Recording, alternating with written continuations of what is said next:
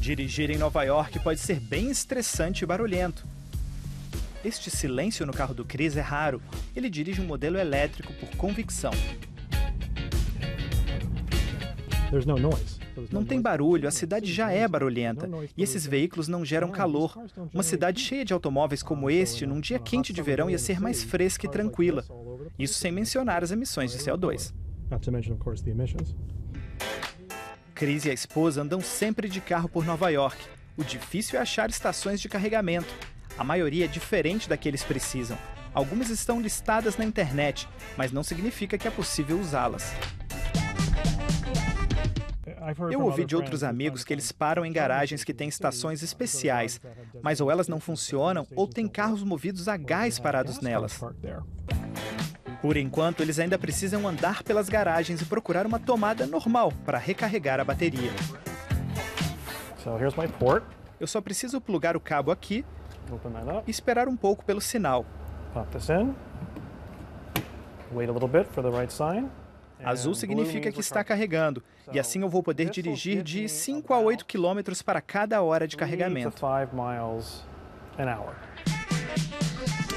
Ou seja, eles têm que ficar até quase duas da manhã aqui para chegar à carga completa.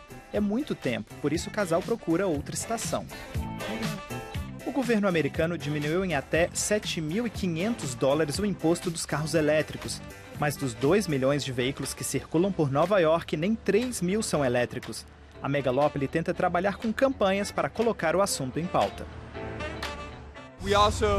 Nós também facilitamos o carregamento em garagens comerciais e casas, e por lei, um a cada cinco estacionamentos novos devem ter estações. A maioria dos nova-iorquinos estaciona nas ruas. Aqui ainda existem poucos pontos de carregamento. Mesmo assim, a cada 100 carros vendidos na cidade, um é elétrico. Isso já dá algum resultado.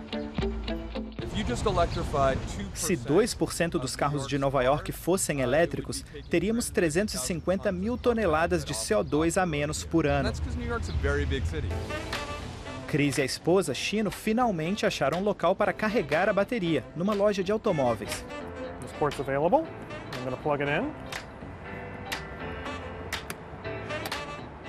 Agora está mostrando a que horas o tanque estará cheio, muito mais rápido.